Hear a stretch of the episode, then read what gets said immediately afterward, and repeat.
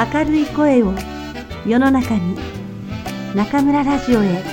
ようこそ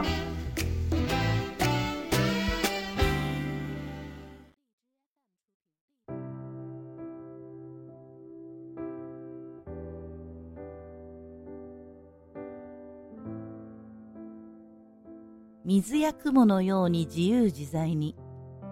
家庭でも学校でも仕事でも避けて通れないのがトラブルです。トラブルの解決には尋常でないエネルギーが必要になりますね。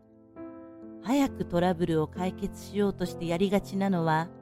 無理にぶつかってトラブルの岩を壊そうとするパターンです。しかし、この方法で解決するのは案外難しいもの。少しだけ考え方を変えて水が流れるように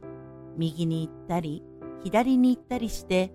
トラブルの岩をさらっと避けてみませんか？頑固にならないことが解決への近道ということもあるのです。水のように、あるいは雲のように、柔軟な気持ちで対処してみましょう。